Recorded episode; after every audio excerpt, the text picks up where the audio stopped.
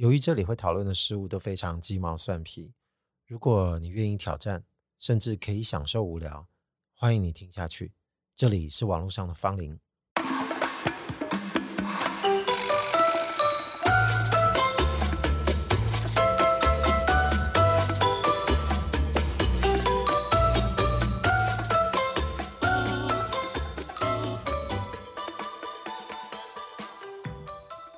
我想，我们大部分人都应该不会否认，自从这个智慧型手机发明了、上市到现在，影响我们的生活应该甚巨。大部分我们应该都觉得是偏向正面的比例比较多啊。我们在生活上也拥抱它不少，不管是在电视剧上面看到、电影上面看到，大家都已经习以为常了，已经改变了我们在很多在这个场景的环节上，这个反应就特别明显。我们也就理所当然嘛，反正就觉得它很方便，它也不会让我们的生活感觉到有任何不适的部分。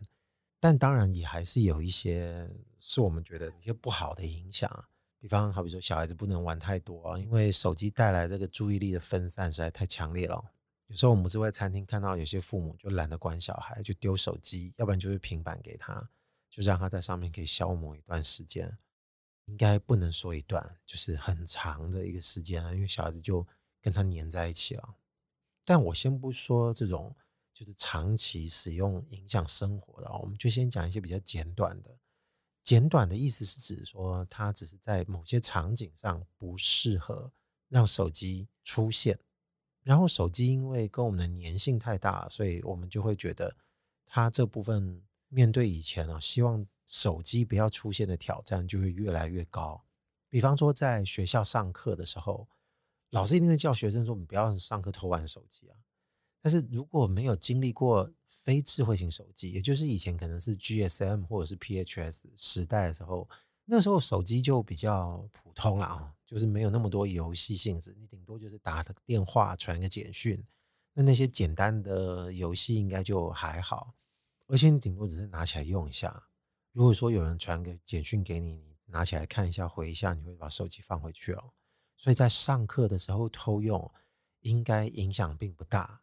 可是智慧型手机可能就不一样了。老师在台上说的每一句话，可能都进不到你的耳朵里啊，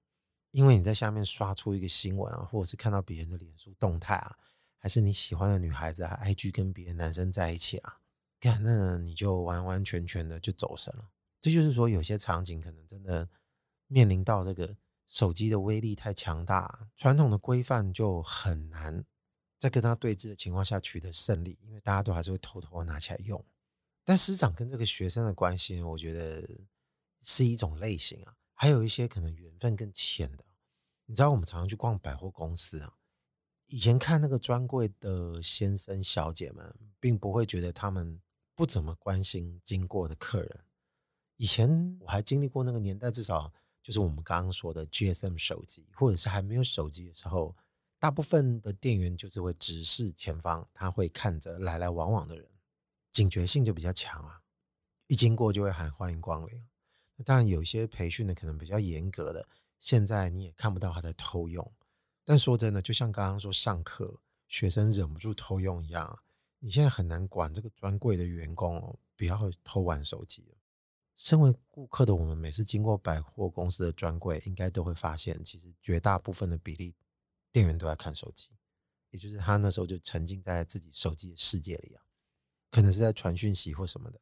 有时候让我们比较傻眼的是那种高端的奢侈品牌啊，那品牌当然就不用说，大家可以去突袭看一下，大部分他们也都还是站在这个柜台的位置，但是头是低的，就是是在玩手机。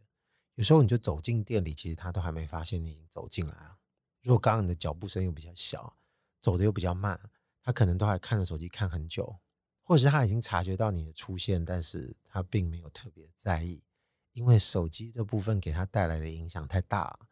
我猜测应该有一些，其实他们是会严格的规范，就是不准的，只不过是不知道落地到全世界的各个店面，大家是不是会很严格的执行这个要求。因为我听过有一些说法，我觉得。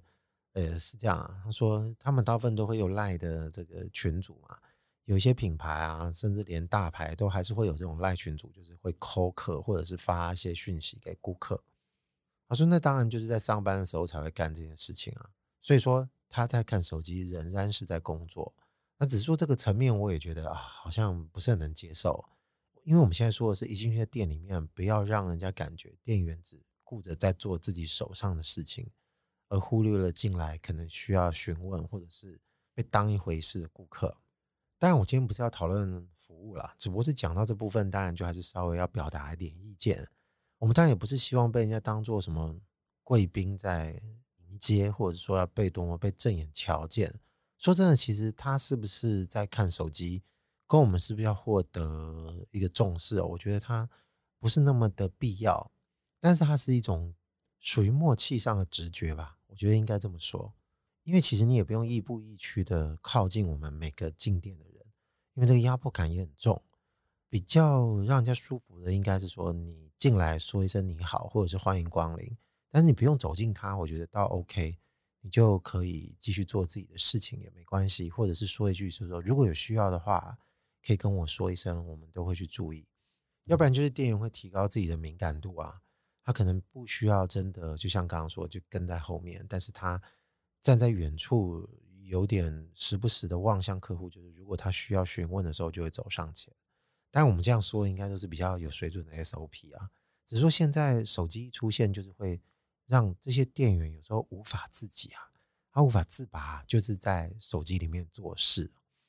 当然，私讯跟人家聊天这是一回事。我说在 call 客，让人家注意你现在有什么新货，我觉得那也是一回事。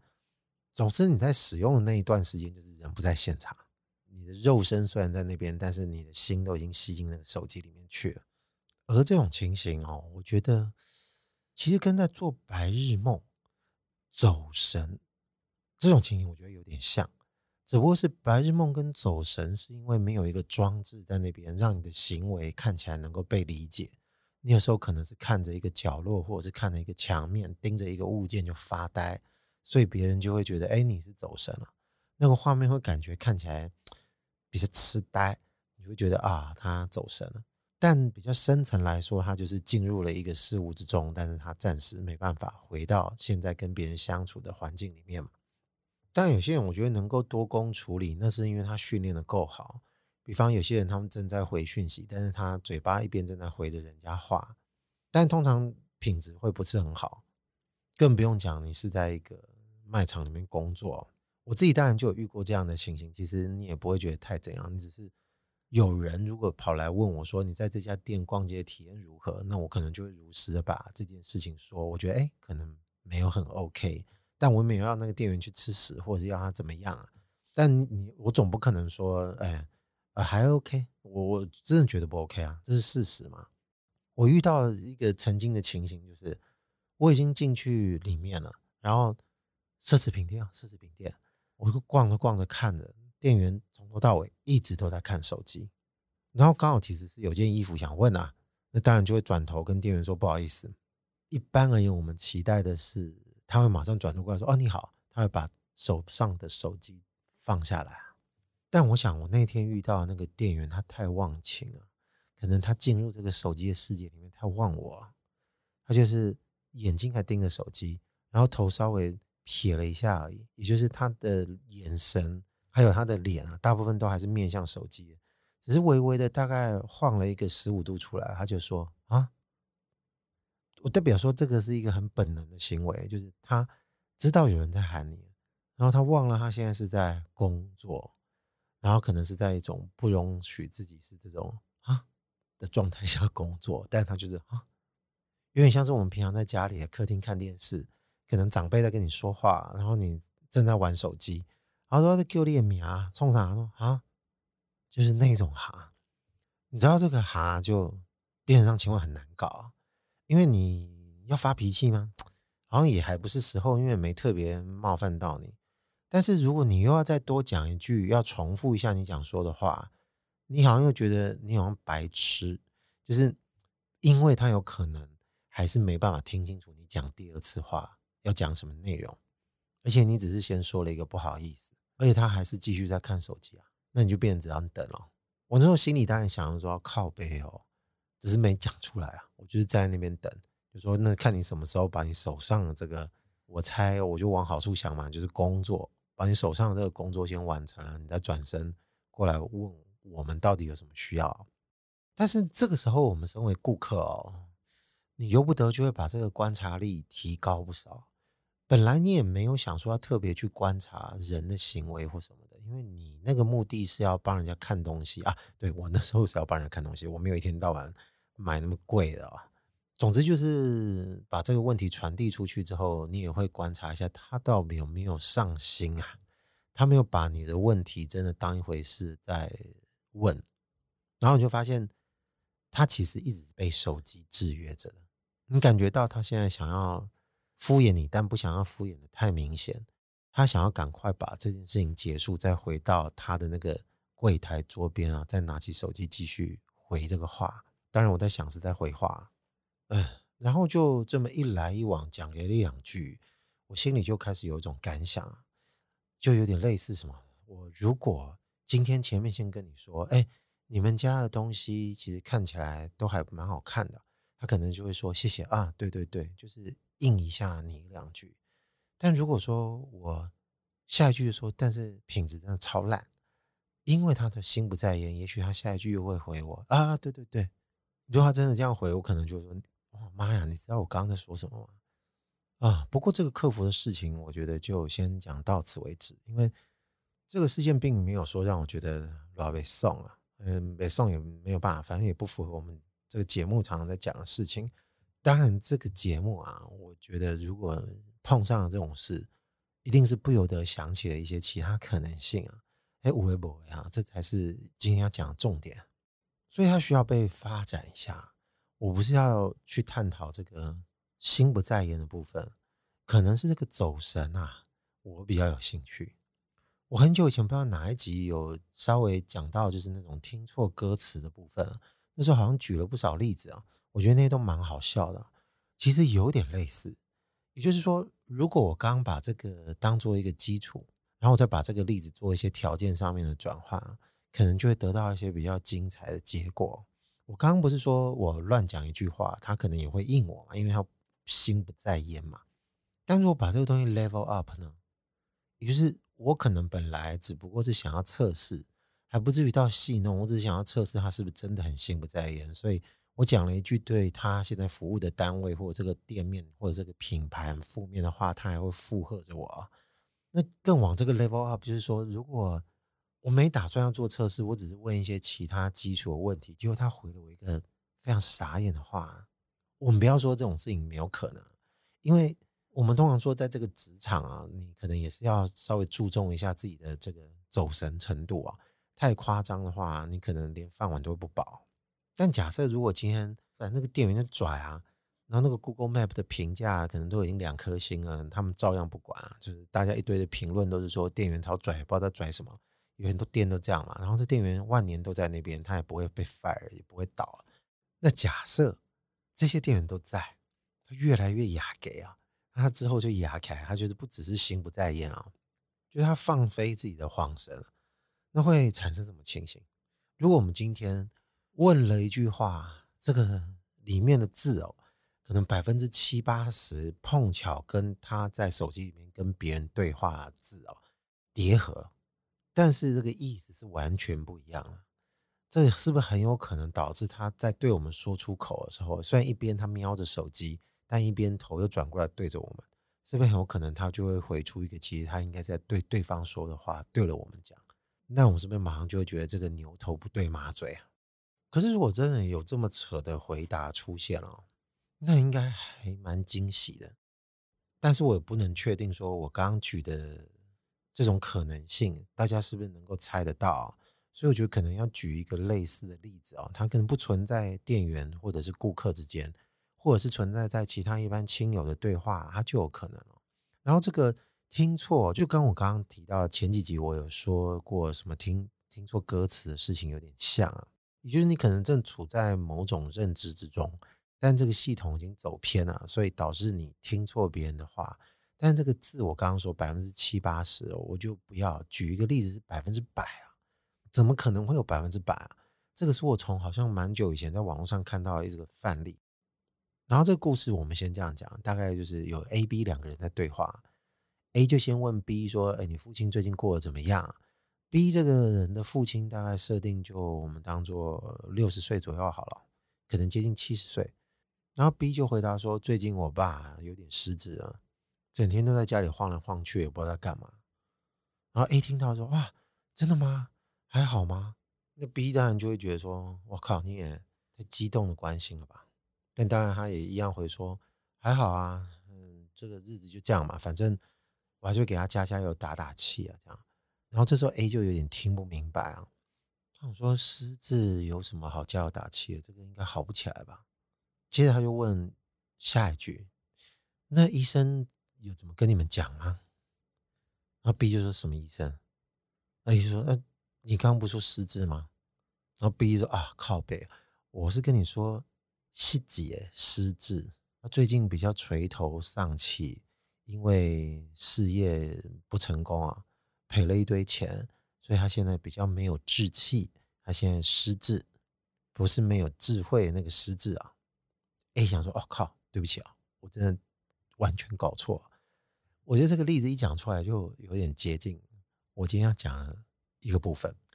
可是我觉得这个部分顶多只不过是一个顺向的第一部分。之后可能会有个逆向的第二部分，只不过这个逆向的第二部分可能不会像我前面光是在讲这个顺向第一部分，就好像有点讲有点久。但因为我们理解顺向第一部分之后，大家就知道第二部分是不是冲啥小。但是我们先把这个 顺向的事情讲完。为什么会说顺向？等到讲第二部分就知道顺向逆向我我是在讲什么意思啊？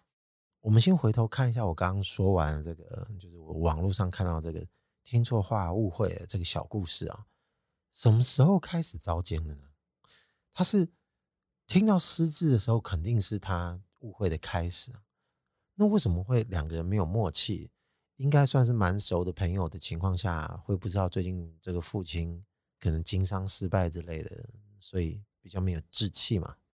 但事实上，我觉得这应该就是熟跟不熟的家人的差别吧。我是这么看的，所以我觉得这个听错的例子。举得蛮贴切的，设定也蛮好的，因为毕竟这个父亲不是 A 的父亲，父亲应该有一定的岁数啊。如果是六十几岁，也许有可能是早期好发这个失智人群的一般印象，有可能会产生的年纪。但当然，我觉得应该是比较早期的。所以，如果我知道我的朋友他的父亲年纪并不是特别小，大家也都自己有点大，那听到他说最近失智，可能会以为指的是他真的就是。老年失智的这个失智，但身为儿子的 B，他一定知道他在讲的失智，其实指的是另外一个层面的事情，因为他知道他的生活，他现在遇到了什么样子的骤变，会有什么样子的麻烦，所以他会说他最近比较没有志气。他直指的就是指他的生活状态，只不过是以这个范例上而言，这个误会并没有走得太远。我回想起来，我前面讲听错那一集，好像有些就是有提到，是不是讲太远啊？有些好像就提到这个误会，好像拖太久啊。不过没关系，反正我这集不会探讨同样的事。只不过说某个程度上，如果用 B 的眼光来看，A 算不算是一种恍神？因为他跟他没有在同一个认知的前提的系统里面运作啊。这个我觉得应该算是。只不过这个台阶比较好下，是因为这个失字的字，就是我刚刚说的百分之百，只不过这个字不一样，发音是完全相同的。所以在我们聊天没有打字的情况下，这个误会就完全的不会被人家怪罪。可是就是在 B 这个眼光来看啊，就是爸爸老人失智的可能性啊，也许从来在他的人生中是完全没有考虑过的。那也许有可能这个谈话一旦一出现，他可能就会在想说：干，那再过几年，我爸是不是真的也有可能会面临这个情形？那这个灵感是 A 听错话给他了，是吧？这个仍然也是我接下来就是在感兴趣的部分啊。为什么我说从这个店员心不在焉回话的事情让我开始在想啊，就是这样子的事情。尤其是我以前有很多集常会聊到一些意外的开发啊，mix and match 啊，意外的发现啊。有些时候我们常常都会有找到一些新的生活情趣，或者是会回想起为什么我们常常会有一些创意啊。这些有的没的事情，其实对我而言都是一种类型啊。只是这些类型有时候常常就被我们的生活就一闪而过，我们就忽略它，没有把它捡起来。那我们常常就在这个节目里会把它捡起来。今天这个我觉得也是这样子的类型啊。我们说这个恍神，它会自动归位的。就好比说我们刚刚在讲，如果今天我遇到的店员，他是不会在那边啊，他会马上把手机放下来，然后转头给我一个职业微笑，说欢迎光临，或者说你好啊，请问有需要什么，我可以替你服务的吗？这个就是局面挽救的非常成功，他完完全全就不会跑到另外的世界去了。如果他现在发生的完全就是我们刚刚说，就是万劫不复的方向去，就也比店员心不在焉的回你一个哈，这个还要夸张的，就是像我们刚刚说这个完全回错话，这样讲应该大家就能明白啊。也就是我也不是要故意测试他是不是有听懂我在说什么，而是就是他听进耳朵里，但是他完全误解了这个意思。那如果我们这个场景只不过是依旧守在这个精品店里面，我觉得这个都还好。也许有只不过是会造成一些客诉的故事而已。如果我们把它转换到其他的地方去了，也不是在这个刚刚说的这个网络故事 A 跟 B 听到父亲的事情。如果我们是在处理其他的事情，或者甚至是我们在自我对话的时候，你会不会有可能有一些新发现？毕竟我自己是做设计这一行的，就是老听众应该是知道的，所以有时候我们就会更珍惜这种不小心碰撞出来的一些灵感。你甚至会去回溯这个灵感发生的状况跟条件，你会想要说，如果你能掌握一套公式，甚至会让自己能够重复的再体验，再制造出一些你以前没看过的东西，那这个就会让人家更有兴趣，想要把它抓取哦。那如果我们以刚刚讲这个恍神啊，这个很难去抓取的，因为它是一种很自然的走神状态。如果说有一个外力，也就是外人询问，或者是突然电话铃响，突然就让我们瞬间归位，有点像是你平常在做梦，突然你就睡醒了，你也不知道在哪一分哪一秒，突然意识到你现在不是在那个世界，你现在是躺在床上的世界。其实这个睡醒的事情，如果有人爱看书的，应该有看过普鲁斯特。我应该也不是第一次在这个节目里面提到这位作家普鲁斯特。他这个名作《追忆似水年华》里面，很前面就有提到一个人睡醒的状态啊，他描述的非常好。当然，我也不想要在这个地方重述那个部分，要不然其实应该搜得到，可以念给大家听。那我们也不要去调人家的书袋啊，说这部分的事情可以拿来佐证什么东西。只不过他说的这个内容，其实可以给了我们看过的人哦，有一些想象基础，确实是不需要去念啊，或者是阐述他。描述这个睡醒过程的事情，我们就用我们比较当代的语言，然后去做另外一种诠释啊。补充倒是不敢讲啊，但就是有一种别的诠释的方式啊，比较简短啊。也就是我们今天在恍神，不管是在用手机也好，或者是你在那边发呆啊，你其实心中正在专注的另外一件事情嘛，也许是一些难解的题啊，或者是一些心事。那整个部分就跟睡觉差可拟嘛。只是睡觉是一种完全的沉睡状态啊，他来到这个现实世界力气当然花的比较大，然后这个白日梦或恍神的时候，其实这个身体的重量啊，它需要承受这部分的转换的力道，当然就浅得多。但是它还是需要有一个类似弹指的这种时刻，有些时候是慢慢出现的，有时候是慢慢释出的，就把你现在脑海里涌现的东西又退潮般的慢慢离开了。只是在这个当代生活，动不动就是一些讯息跟刺激啊，所以你大部分都应该是属于弹指的状态，所以我们就会面临场景转换。恍神啊，我觉得就有点像是在这种场景转换的时候，你不小心失足跌到哪里去了。比方你现在在想的这个是一种场景，你现在身体肉身所处的是一个场景。比方我们刚刚在讲店员店里面啊，他正在回人家讯息。然后其实现在正在他上班嘛，就是正在这个精品店里面服务客户的场景。你要么就不是手机里，要么就是肉身这个地方。我们刚刚说的这个例子，顶多就是把你另一个世界正在处理的事情，把那个讯息不小心带到这一个世界来。那有时候我们人是蛮复杂，你有可能面对那件事情也没那么专心，你还有别的事情在想。然后你肉身这个场景也在啊。所以这个例子如果复杂一点，我们就也不要多复杂，就变成三种好了，就不要守住两种，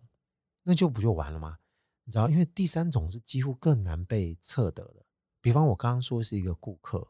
我能得到的线索，我顶多就会觉得这个店员要么就是在被手机里面的一些对话制约。那如果他今天反馈出来的内容抛到我现在在店里面的这个环境啊，这个肉身世界听到的内容，发现干他竟然也不是这个手机里面有可能的对话，那我是会觉得很疯啊。但这仍然是处在我们刚刚说，这是一个在现实的。这跟别人的文明社会场景是在一个精品店里面。我们刚刚前面不就说，如果是在独处的时候呢，就是你可能正在工作，你可能正在一边工作一边走神，也就是正在没有人跟你交互的情况下，如果你意识到了一些新的话语，或者是有一些新的什么出现的时候，那是不是就会有什么东西跑出来啊？这就就有点像是我们刚刚用这个。转换场景当做一个说法来看的话，你就是在转换的时候不小心掉到哪里去了，但这个哪里可能本来并不足成为一种场景的，还没掉进去之前，我们其实也不见得知道，也不见得能够认识，或者是说它曾经存在，我们却把它遗忘掉了。总之，它可能是一种新的，或者是被我们遗忘的一种新的正确性。然后就在我们失足的时候跌出来了。讲到这里，其实我有时候想要提一些别的例子，但是我总觉得这个应该要在我刚刚说第二阶段的时候再把这个例子讲出来，我觉得可能会比较恰当。那现在应该就差不多可以讲第二个例子了，因为大家想说，看你前面讲那么久，现在第二个例子到底什么意思呢？也就是说，第一前面我刚刚说的是一种顺向，它是一种很自然发生的、不由自主的。走神、恍神，或者是有一些心事，导致在行为上，或者是在一些思想上产出一些你没有料到的东西。有时候不见得讲东西，我们讲是效果好了，就是有一些你没有料到的效果，那也是一种可以体验啊，一瞬间即逝啊，可能那个价值还不错的东西，只不过它不是一个实体，它甚至不是一个思想，它就是一种很奇特的感觉或效果，要不然就是一个画面。那我们刚刚说是效果。体验，那有时候就是一种情绪啊。我们刚刚不说，那如果店员心不在焉，我们就不爽，被送，那就是一个客诉的事情啊。那如果有些时候是欢乐的嘞，那不就变笑料了？笑料会不会比较好，让我们能够理解，或者是甚至想要去追求它？我们就是说制造一些笑料。一旦我们发现了这个笑料，你可能就会像。我刚刚自己提，本身是做设计的。你一旦突然有得到一些灵感的时候，你会想要抓住是否有公式的存在。这个东西是一瞬间的，而且你也没办法好好的立即去想。你一旦明白这个道理的时候，其实你也没办法用文字写下来做这个解释。你只能就是抓住那种公式跟那个感觉，你应该就会触类旁通了起来。也就是刚刚说这个听错话，或者是你讲错一句话。或者是你制造出一个行为，它竟然会是一个让你觉得发噱的东西，那你就会觉得它有其价值，那就是生活润滑剂嘛。要不然就是说它会增强你对于一些幽默逻辑的理解。那等于说我们现在就是像是一个事后诸葛，讲后话方式在分析这个可能性。只不过是你想要再现它的时候，你可能就会觉得，哎，好像有掌握一些什么要领，方法呢不好说。也不见得能够讲得很明白，但是你总觉得这是有可能的。这个就是我们刚刚说，就是第二阶段，这可能是一种逆向。那这个逆向就有点像找茬咯。比方说，你会听到有一些很讨厌的小朋友，或者是，或者是我们自己有时候想要对别人机车一下，别人在跟我们问一个问题的时候，我们就偏不好好的回答他，我们就 嘿嘿很欠揍，就是回一些无谓不谓。那这个时候是不是就会考验？我们的幽默感，也就是说，如果你今天回答还算幽默的话，你是不会被揍的。但你要是自以为幽默，这个东西其实没有很好笑，然后我们还这边洋洋得意的哦，我想这个这个站雷啊，反正这种情形一定是发生在熟朋友之间呢，你就该交了呀，站雷没关系啊。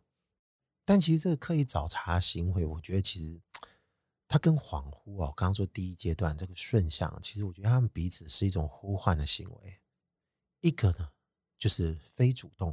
另外一个呢，就是我们刚刚说第二阶段这个逆向啊，其实它就是一种主动的行为。所以为什么我刚刚说第二阶段其实不用讲太多，因为第一阶段我们能理解，我们就知道第二阶段有可能会发生什么事，它就会常常发生在我们日常的言谈之中。我自己本身当然就是有时候比较机车的人，我就是会回一些有的没的话，就前一些时刻就会发生到这样的事情。但是这个总是要举一些例子嘛，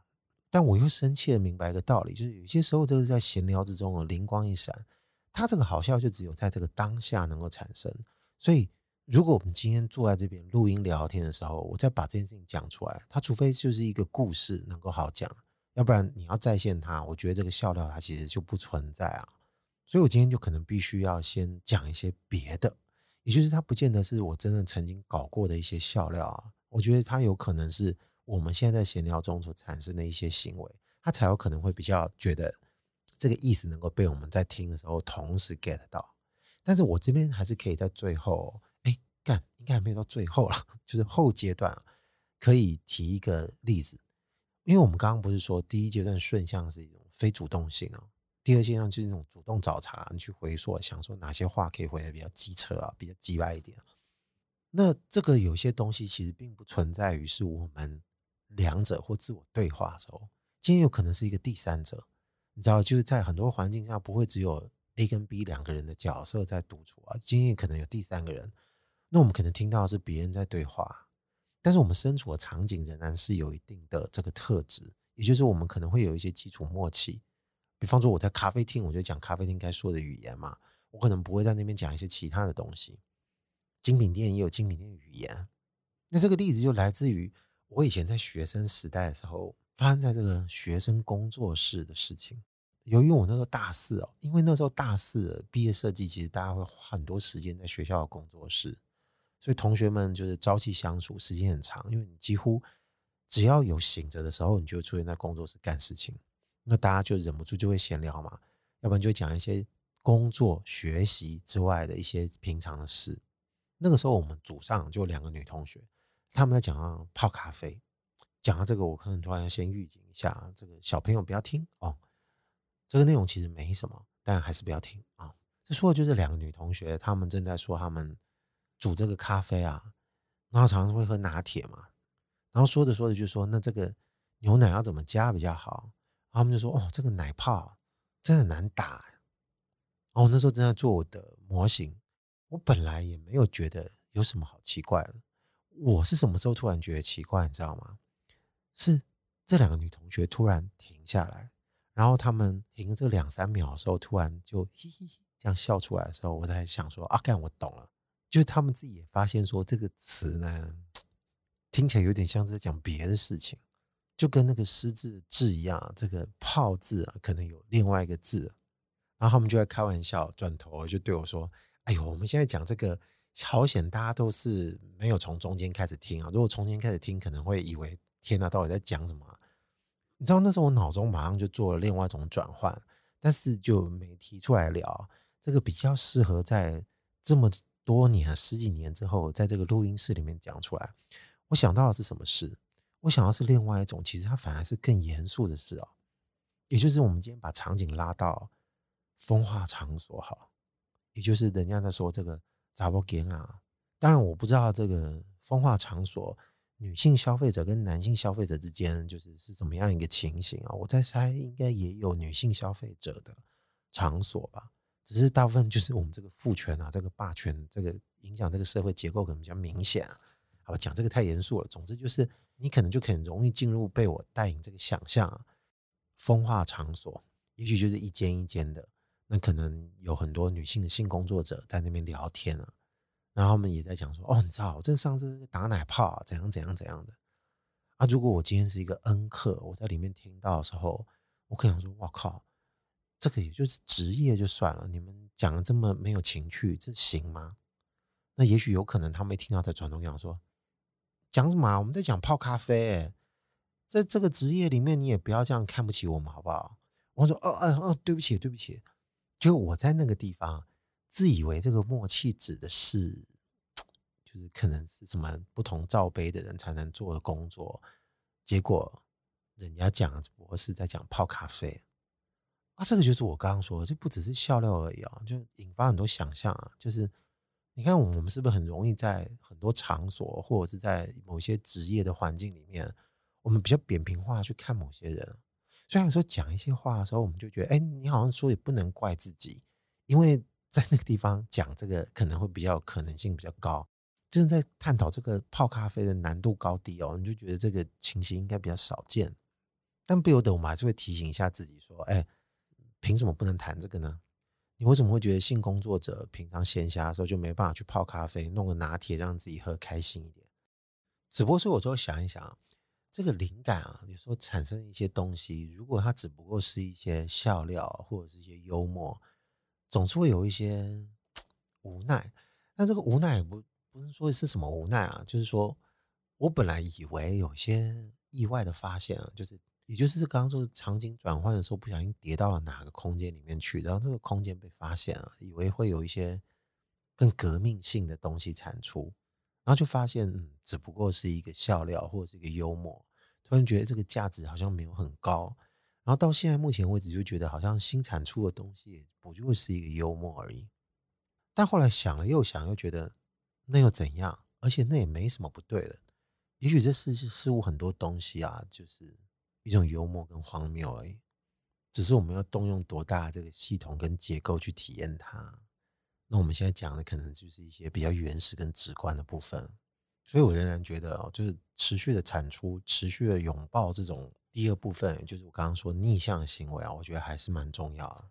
这个内化成一个自然神经的反应啊，我觉得还是蛮好的。你知道这个反应还会变成什么样？你知道我刚刚不是在说有些情况是会搞笑吗？有些时候可能就像我们刚刚说的，就是在风化场所里面打奶泡，不为外人道。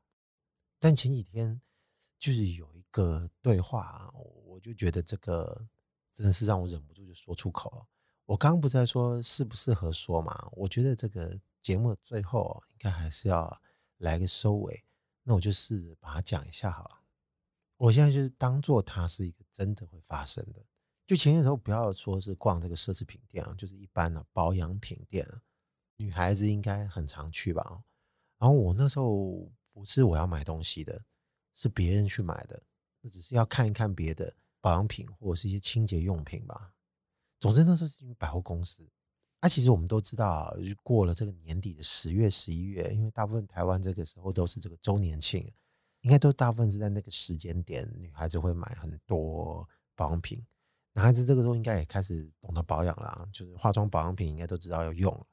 那既然这是在年初一月的时候，那当然就是应该跟这个没有关系了。然后一起逛的人其实跟我一样，就雅给我们常常就会在那边讲一些设计对白啊。所以我为什么说我们这个当中等于就真实发生，很自然就走进店里面，然后我们一个人就扮演一个客人，另外一个人就捡起另外一个角色来扮演，就这么聊着聊着走进一家店，就看这些保养品。店员当然就可以给你介绍啊，啊，我们的产品都是怎么样的啊，纯天然啊，记得记得。你身为客人当然说哦哦哦，他只会问他自己最关心的问题。他就说：“你最近有活动吗？”店员就愣了一下，他说：“啊，有。哎呀”哎呀，动了起来。你先冲他，好吧？网络上的芳邻，我是阿贵，今天就先讲到这边喽，拜拜。